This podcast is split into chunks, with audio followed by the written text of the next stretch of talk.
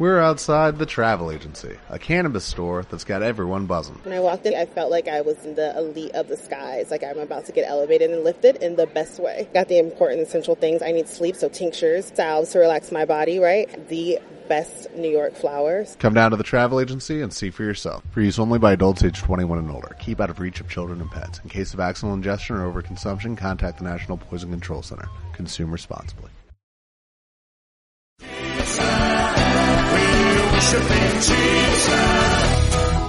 El Ministerio Poderosa Visión de los pastores José y Graciela Meneguzzi presenta Atrévete a ser uno con Dios. Un programa que nos desafía a conocer el poder sanador del Espíritu Santo.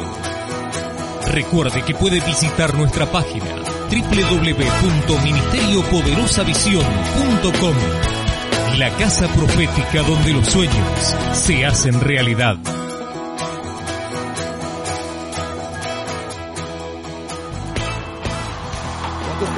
De júbilo.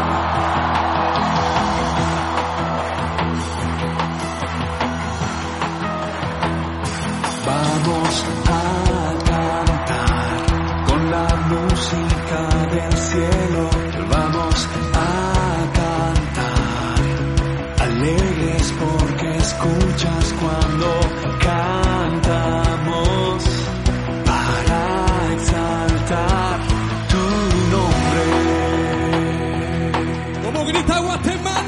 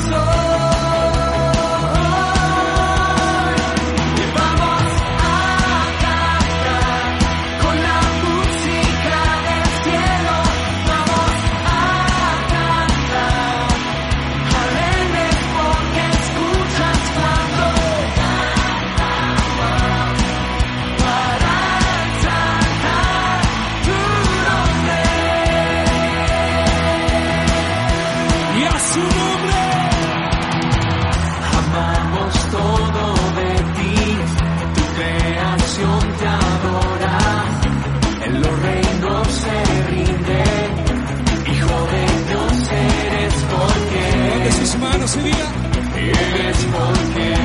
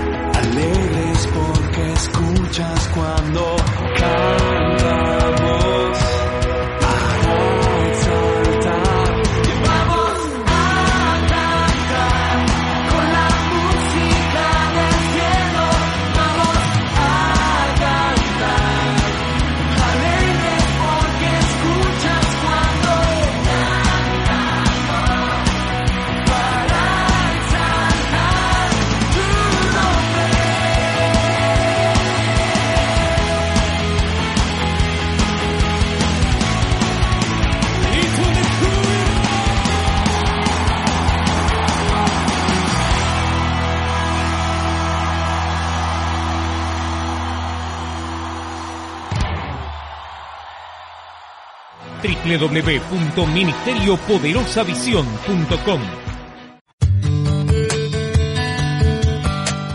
El Ministerio Poderosa Visión se complace en presentar una palabra fresca y poderosa de parte de Dios para su vida.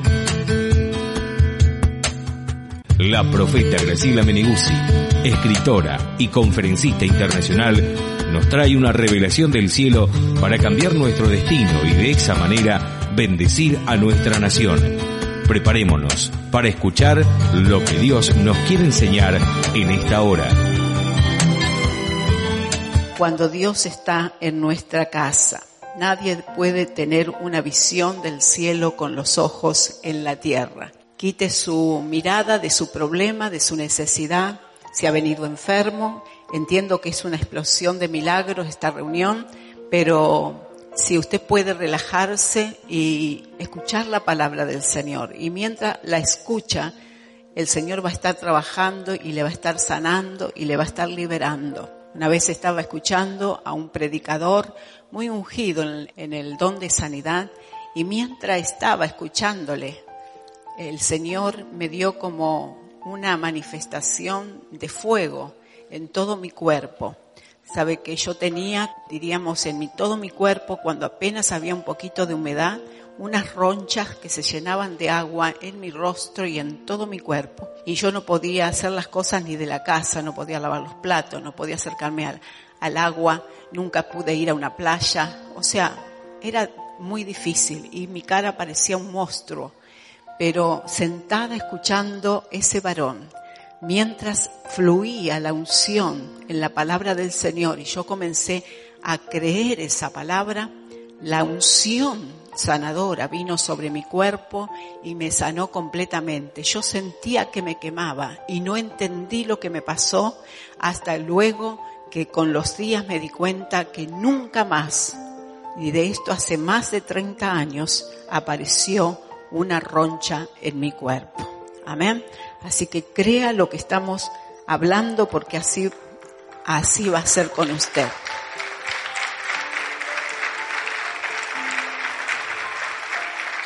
Quiero, gloria a Dios, quiero hablar de una mujer. ¿Sabe que la iglesia es una mujer? Amén. A mí me gusta hablar de, de la mujer, por eso Dios me trajo con una visión que me dijo, por eso nuestro logo es el arco iris, porque es una unción, diríamos, multifacética, como dice la escritura, una multiforme gracia.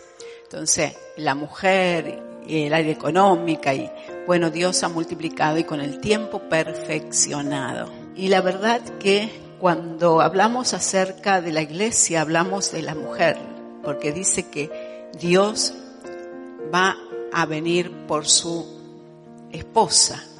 O sea, la novia se está preparando y la novia es mujer. Amén. Así que realmente quizás por eso es el tanto el ataque a la mujer.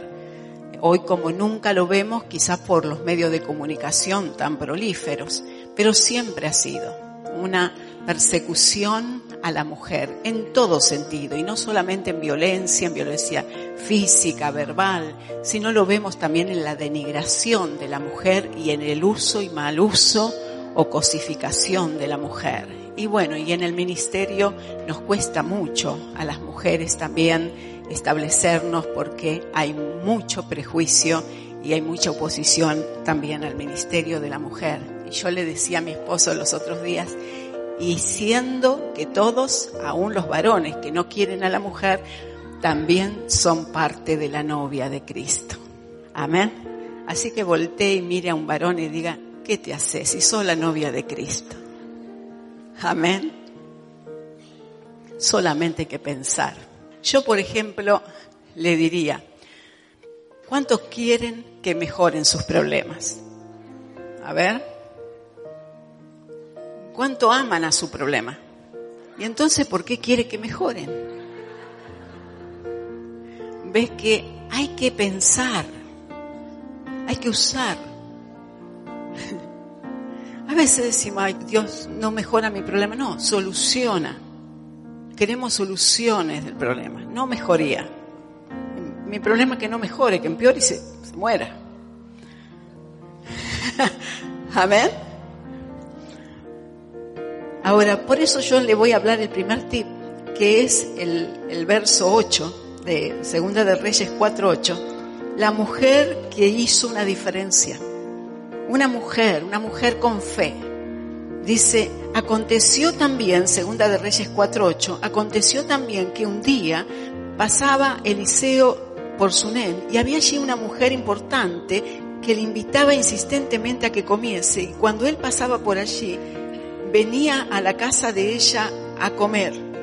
Una mujer importante. Cuando Dios está en nuestra casa, dice que pasaba Eliseo, pasaba el profeta y nosotros podríamos tomarlo como Dios.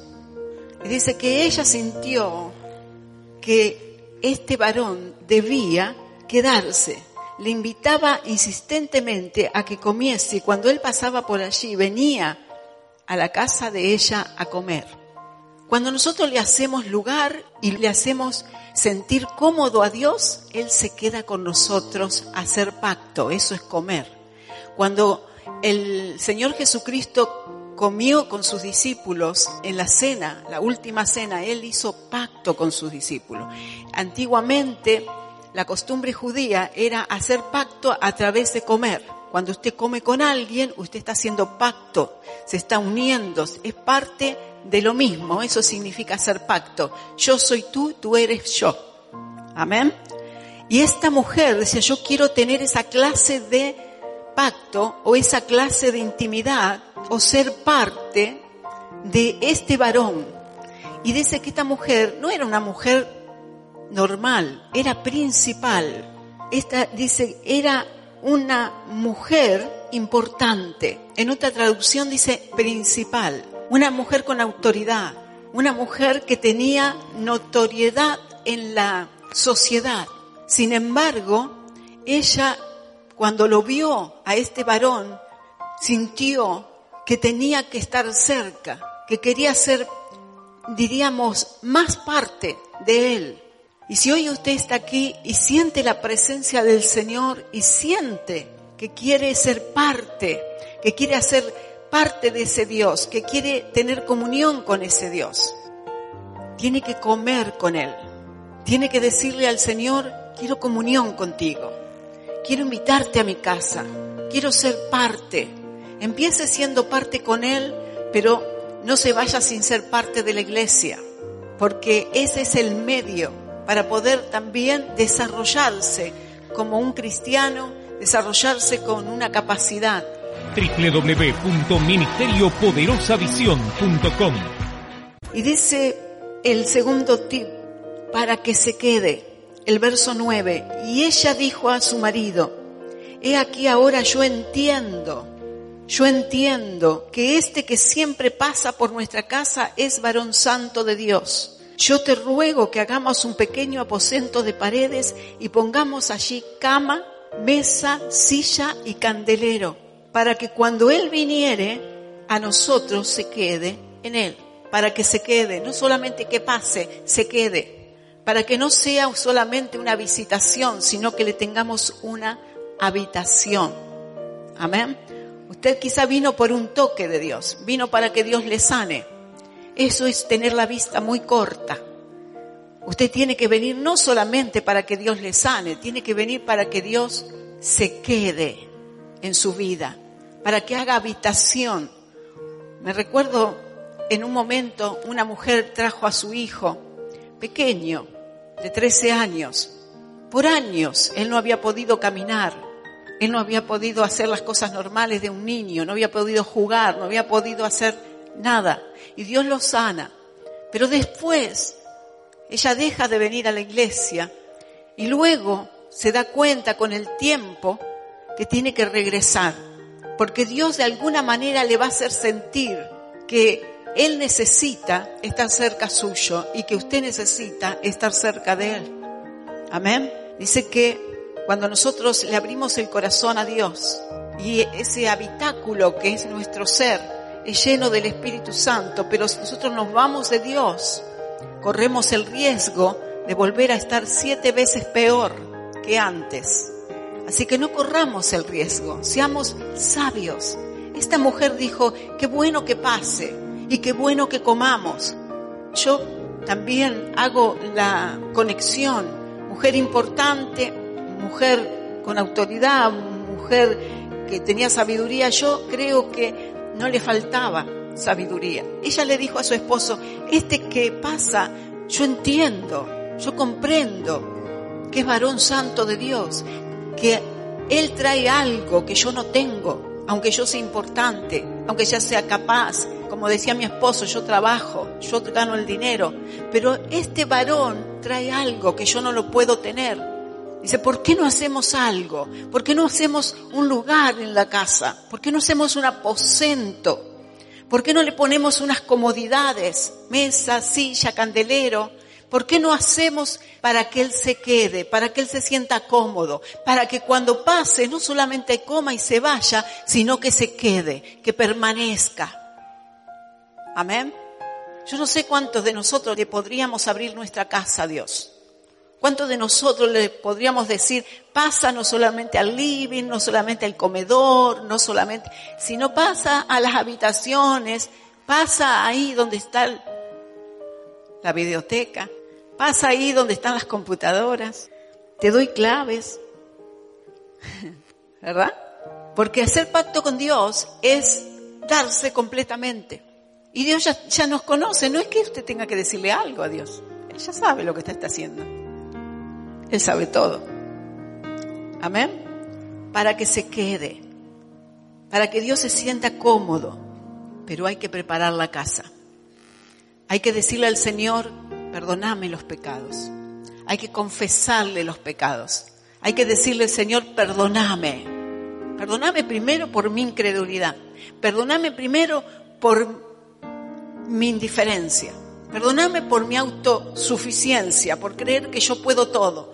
Perdóname, Señor, por no ponerte atención en todo lo que podría haberte puesto atención. Perdonarme por creer que tú eres un pedazo de yeso. Perdóname por creer que tú eres un crucifijo. Por ser tan fetichista. Por creer que si prendo una vela va a pasar algo. Perdóname por hacer oraciones repetitivas sin poner el corazón ni la mente ni nada. Perdóname. Perdóname por odiar, por tener odio, rencor, venganza. Perdóname. Porque sabe que no basta solamente la habitación para Dios. Tiene que haber solamente lo que esta mujer dijo que tendrían que poner. Pongamos allí la cama, la mesa, la silla, el candelero. No me voy a parar ahí para decirle lo que significa, solo que no debe haber nada más que eso en nuestra vida. Un lugar cómodo para Dios, solo eso. Y el tercer tip que le quiero dar es el verso 11 al 13, que es Eliseo y su influencia. Este varón no era cualquier varón, este varón era eh, alguien que tenía mucha influencia. Si ella era importante, este varón también tenía su influencia. Es más, los profetas tenemos influencias y manejamos áreas de influencia que no están a la vista. Y Eliseo los tenía.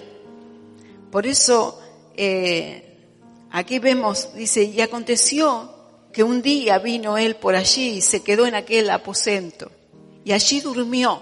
Qué maravilloso, ¿verdad? ¿Se acuerdan del bote de, Jesús durmiendo en el bote en medio de la tormenta? Dice entonces dijo a Giesi su criado, Eliseo, llama a esta tsunamita y cuando la llamó vino ella delante de él y dijo él entonces a Giesi, dile, he aquí que tú has estado solícita por nosotros con todo este esmero. ¿Qué quieres que haga por ti? O sea, ¿cómo quieres que te pague tu hospitalidad? ¿Necesitas que hable por ti al rey o al general del ejército? Y ella respondió, yo habito en medio de mi pueblo. O sea, yo estoy como estoy, estoy bien, yo estoy cómoda, no necesito. Ella podría haber tomado partido de esta pregunta. Sin embargo, ella no se le ocurrió cobrarle su hospitalidad. Amén. Yo creo que a usted no se le ocurre cobrarle la hospitalidad a Dios. Usted ya dijo, sí, Señor, perdóname todo, todo, todo, perdóname, vení, viví conmigo, vení, vení a mi corazón. Y ahora que estás, Señor, ¿qué te parece si me haces este favorcito? ¿Verdad? Porque así somos. No nos acercamos a Dios si no le pedimos algo. Es más, muchos de nosotros, la única forma de acercarnos a Dios es orando, pidiendo. La única manera, o sea, pensamos en Dios y pensamos qué le podemos sacar. Es como tener un padre rico, siempre nos anda haciendo falta algo. Y la verdad que a Dios le complace darnos cosas, pero no deberíamos tener otra forma de pensar, de hacer, de reaccionar, que la que tuvo esta mujer sabia, esta mujer importante. No, yo visto en medio de mi pueblo, yo tengo influencia, yo sé que tú tienes más. Eliseo tenía la influencia del cielo, pero ella dijo, yo sé que si tú vienes a mi vida, yo tengo todo. Dice, es varón santo de Dios. Ella dijo, si Dios está conmigo, si Él trae a Dios a mi casa, pues estoy hablando de eso, cuando Dios está en nuestra casa. Si Dios está en mi casa, ¿qué cosa del diablo puede haber? La enfermedad, el dolor, la soledad, la amargura, la depresión. ¿Qué puede haber? La pobreza, las deudas. ¿Qué puede haber? Si Dios está, ¿A quién es el primero que saca?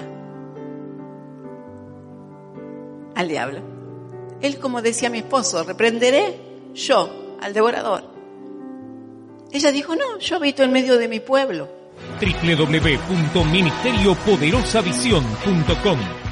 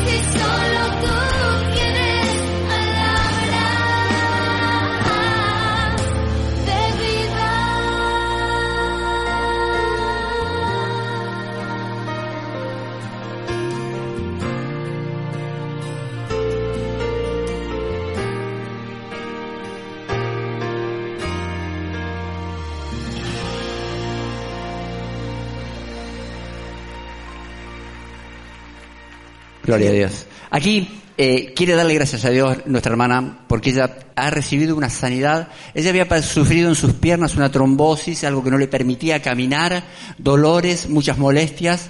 Casi no caminaba. Sí. Pero en la última reunión que hubo en el Teatro Cervantes, donde fue la profeta a ministrarnos, ella recibió un milagro de Dios, es sana y camina Gloria sin dolor, sin molestia. Hermana, ¿qué es lo que sucedió? No podía caminar, ese día en el Cervantes estaba sentada porque no podía Sí. estar parada. Pero cuando la, la señora pastora empezó a orar, Sí. se me empezó a ir, a ir, a ir y al último ahora ya camino por demás.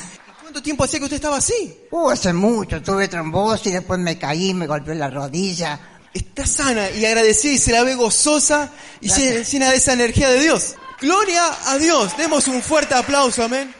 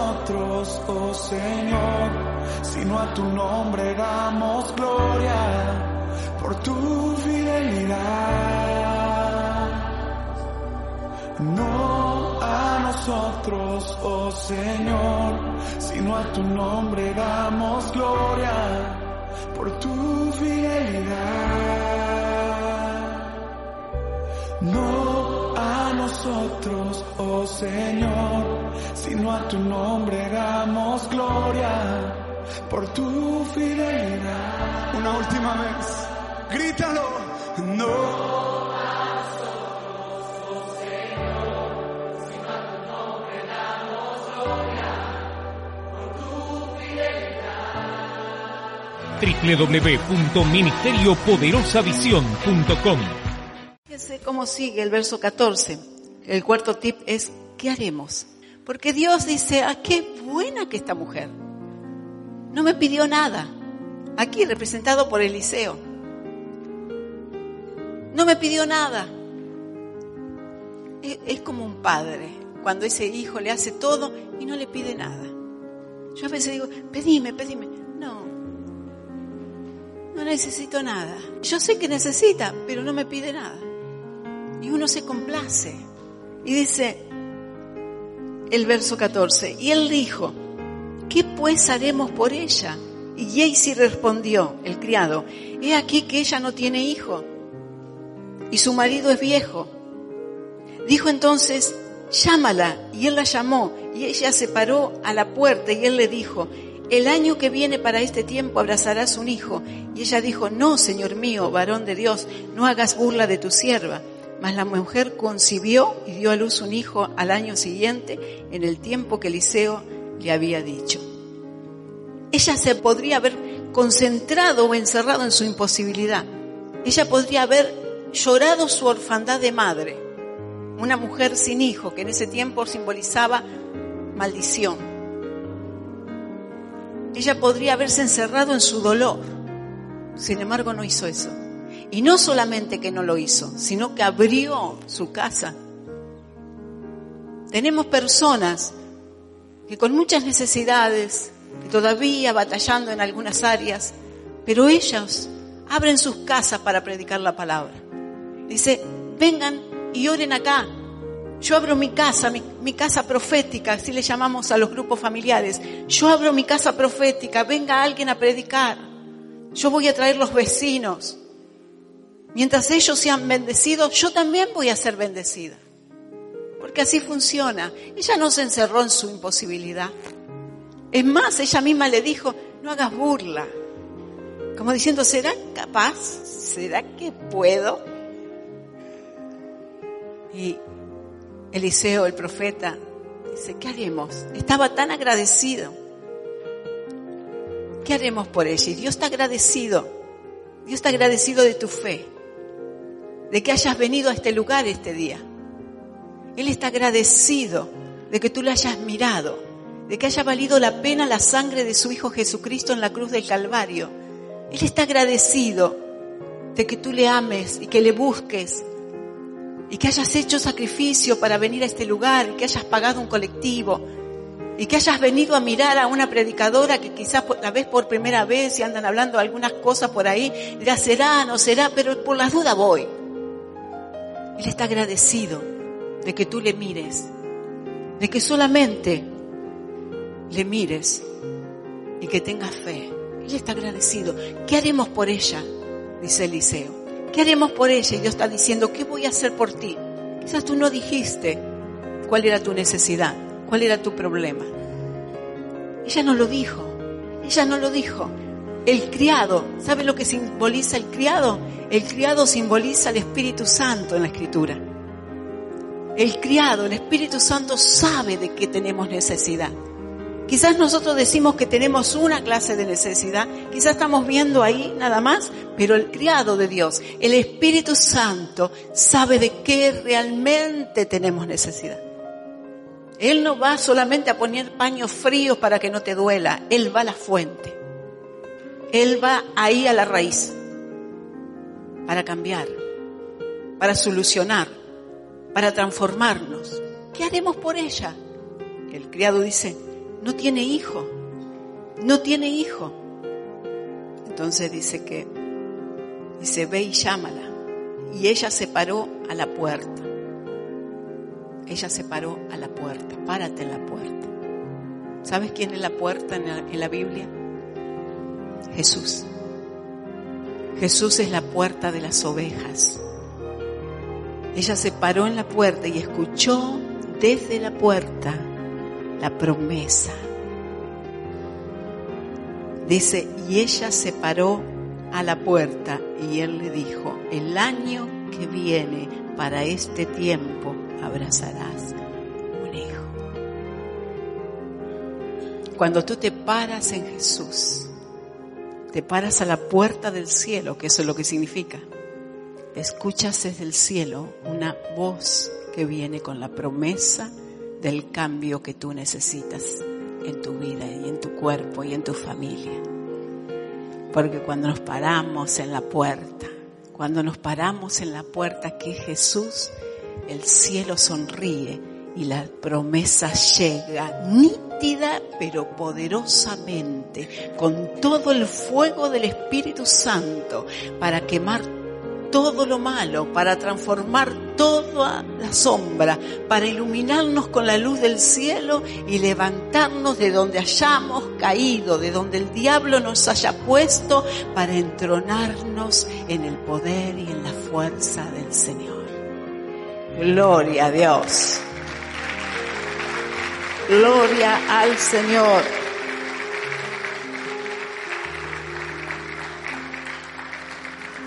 Gloria a Dios.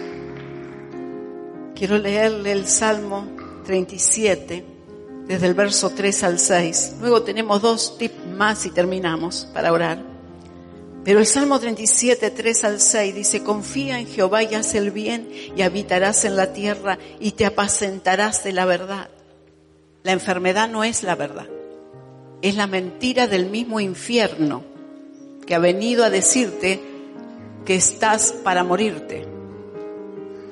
Dice, deleítate, dice, habitarás en la tierra y te apacentarás de la verdad. Apacentar significa comer la verdad. Deleítate a sí mismo en Jehová y Él te concederá las peticiones de tu corazón. Encomienda a Jehová tu camino y confía en Él y Él hará y exhibirá tu justicia como la luz y tu derecho como el mediodía. Amén. Gloria a Dios. Este salmo, en mi tiempo de dolor, desahuciada por los médicos, con una depresión, después de tantos estudios y drogas y todo lo que me habían puesto hasta quitarme el cerebro, tanto así que me decían que mis neuronas estaban consumidas porque me inyectaban en las venas para poder dormir quizás un par de horas y no lo lograba. Y con mi esposo en la mano, con una orden de encerrarme en una casa de salud mental en la ciudad de Oliveros, para que no los vuelva loco a él y al resto de la familia. Este salmo, este salmo fue mi cabecera, mi verdad, me apacenté. Confía en Jehová, confía en Jehová y Él hará. Amén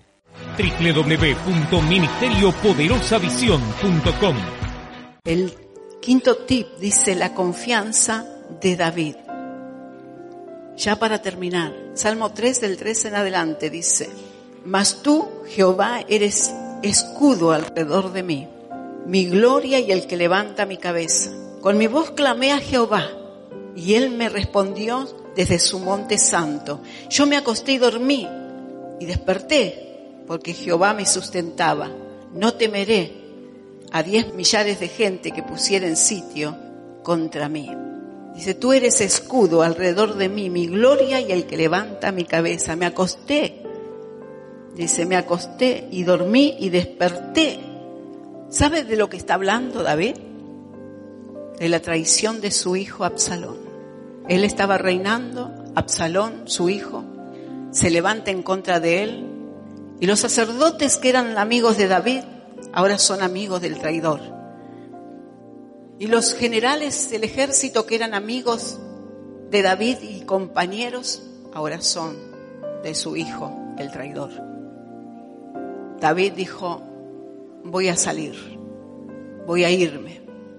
Él sale sabiendo que las armas, diez millares de gente, el poder armado lo estaba buscando sin embargo, dice, yo me acosté y dormí, me desperté porque Jehová me sustentaba. Él habitaba en cuevas.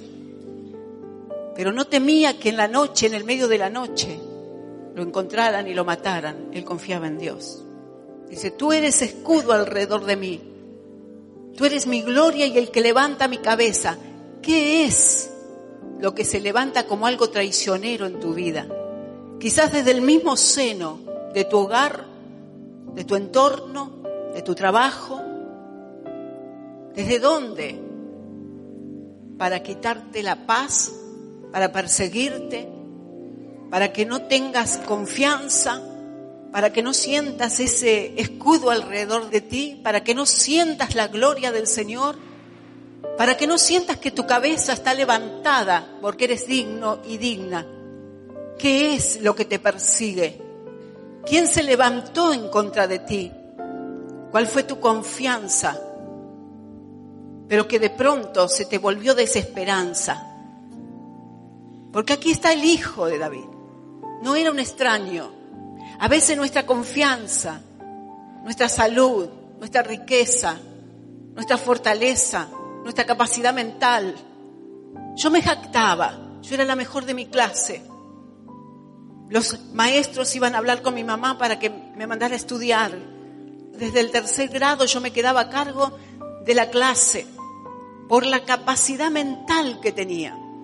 Y le decían las maestras a mi mamá, usted no sabe a quién tiene en su casa, mándela a estudiar. Claro, en casa no había, así que no me pudieron mandar.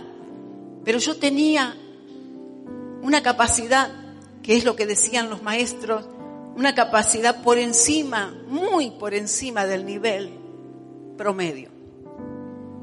Confianza. ¿Sabe lo que hizo el diablo? Me volvió loca. Y a veces el Absalón se te levanta desde adentro, de lo que vos tenés, de la confianza que tenés, del poderío que tenés, de tu, diríamos, socorro, de lo que sabés que manejás. De pronto, bluff. El soplo, como Job.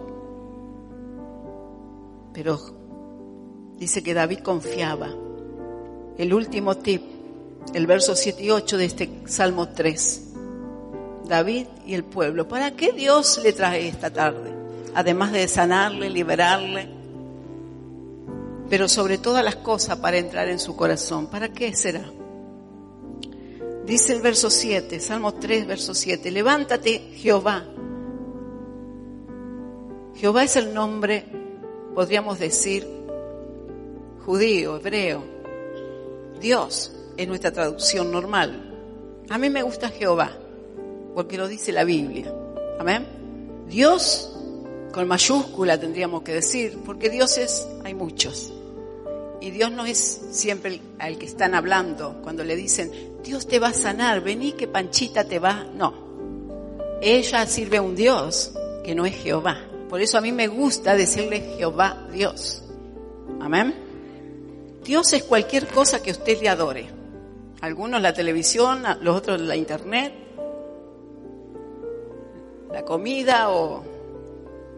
Levántate, Jehová, sálvame, Dios mío, porque tú heriste a todos mis enemigos en la mejilla, los dientes de los perversos quebrantaste, las salvaciones de Jehová sobre tu pueblo sea tu bendición.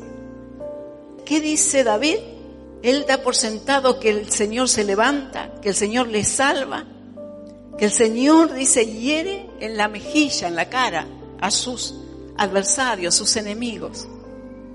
Dice, los dientes de los perversos quebrantaste.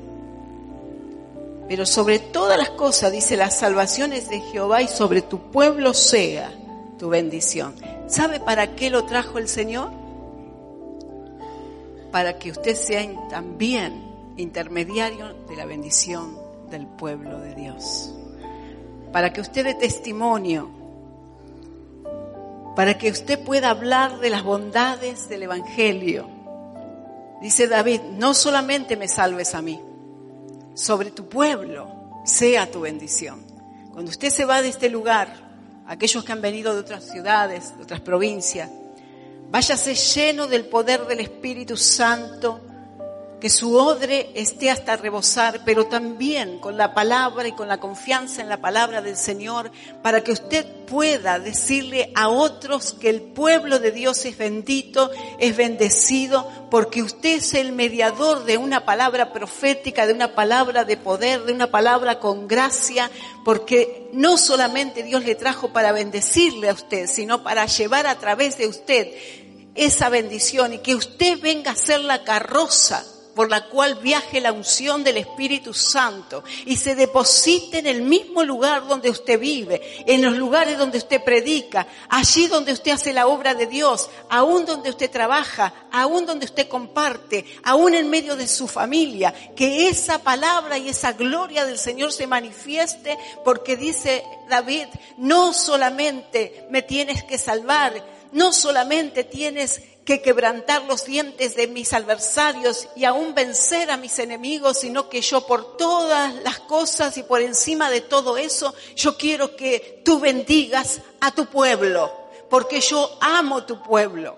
Vez tras vez David decía, yo amo tu pueblo. Es más, él decía, la paz sea sobre Jerusalén.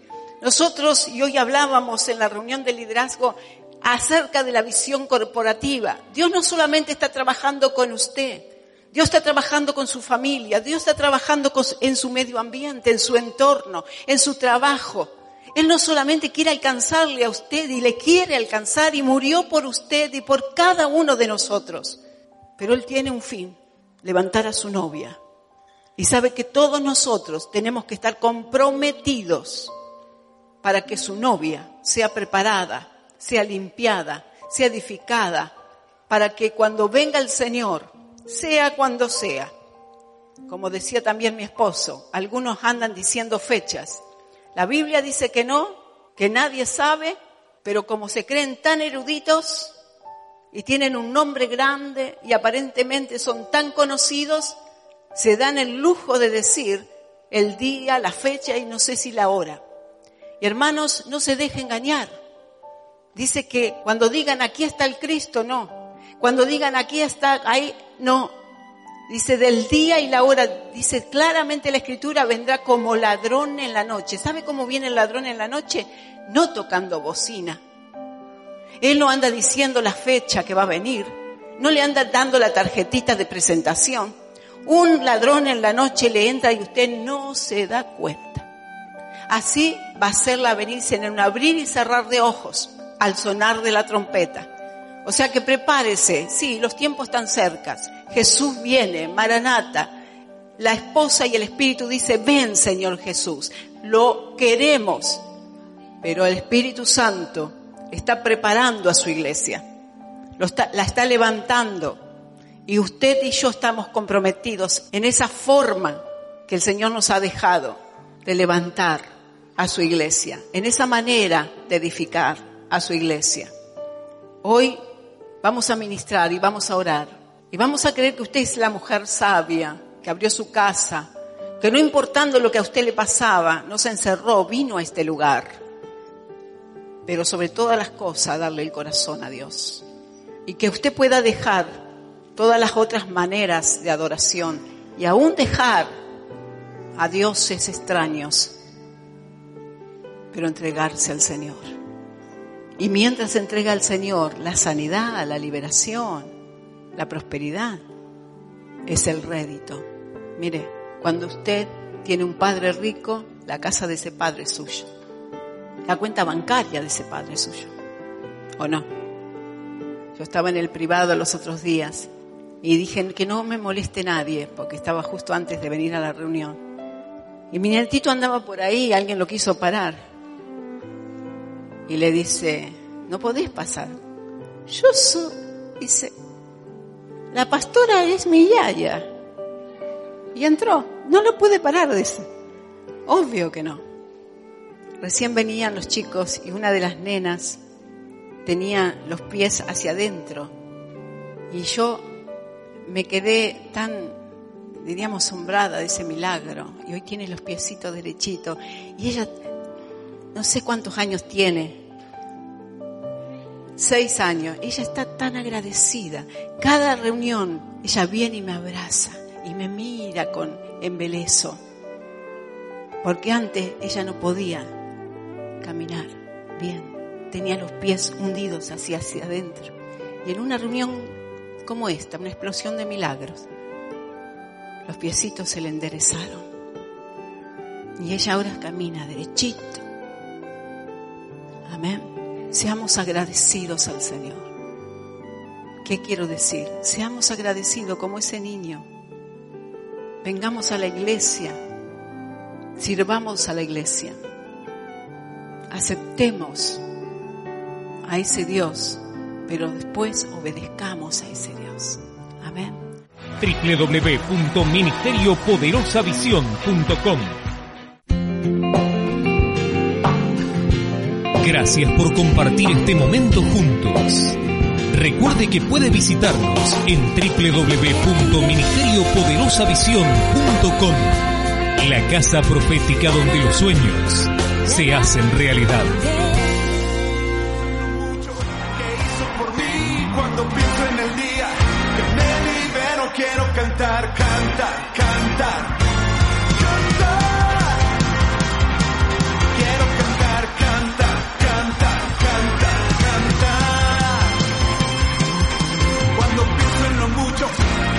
por mí.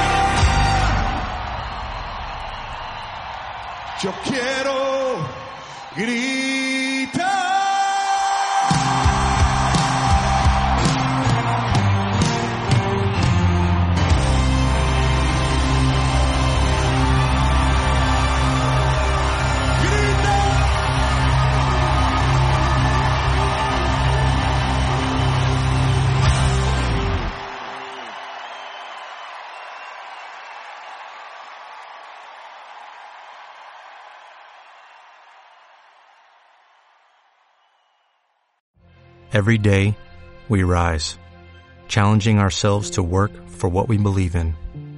At U.S. Border Patrol, protecting our borders is more than a job, it's a calling. Agents answer the call, working together to keep our country and communities safe. If you are ready for a new mission, join U.S. Border Patrol and go beyond. Learn more at cbp.gov/careers.